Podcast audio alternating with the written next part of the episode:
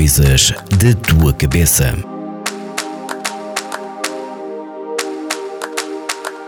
Olá a todos, o meu nome é Carmen Silva e sou psicóloga clínica. Sejam bem-vindos ao podcast Coisas da tua cabeça, aqui na Vagos FM, onde falamos sobre vários temas da saúde mental. E hoje eu trouxe um tema que penso que pode ser muito esclarecedor para muita gente que eventualmente nos estiver a ouvir.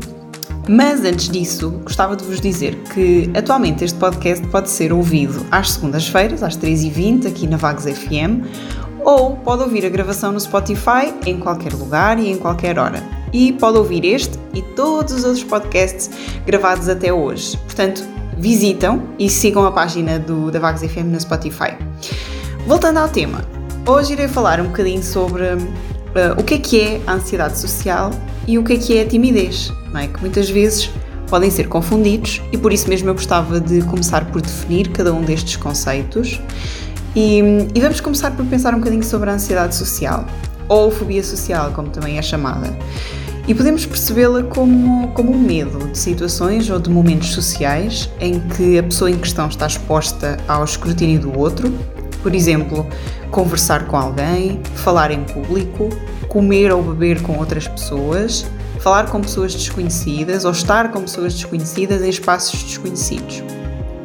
E este medo, ou receio, ou ansiedade sentida pela pessoa é desproporcional à situação e normalmente as pessoas tendem a evitar estas situações por serem situações muito difíceis e muito desagradáveis e acabam sempre por interferir com a vida da pessoa quer seja no trabalho, na escola, na vida social, nas relações íntimas, tem um impacto muito significativo na vida das pessoas. A timidez é uma emoção que afeta a forma como as pessoas pensam e como as pessoas se comportam, mas tem uma intensidade menor do que a ansiedade social e, à partida, não interfere muito significativamente com o funcionamento da pessoa. Ela não fica incapacitada nos momentos de maior ansiedade, não é? E a timidez também pode ser sentida por várias pessoas em diferentes graus e até pode ser manifestada em certas situações e outras não. não é? Então é, tem um grau muito menos intenso e tem uma variabilidade muito maior.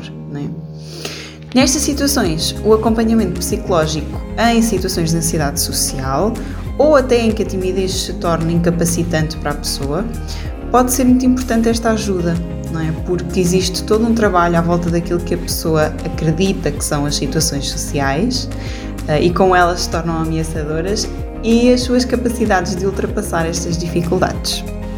Não deixem de pedir ajuda, é muito importante. Obrigada por ouvirem este podcast. Estarei aqui para responder às vossas dúvidas e ouvir as vossas questões. Votos boa semana! Coisas da tua cabeça.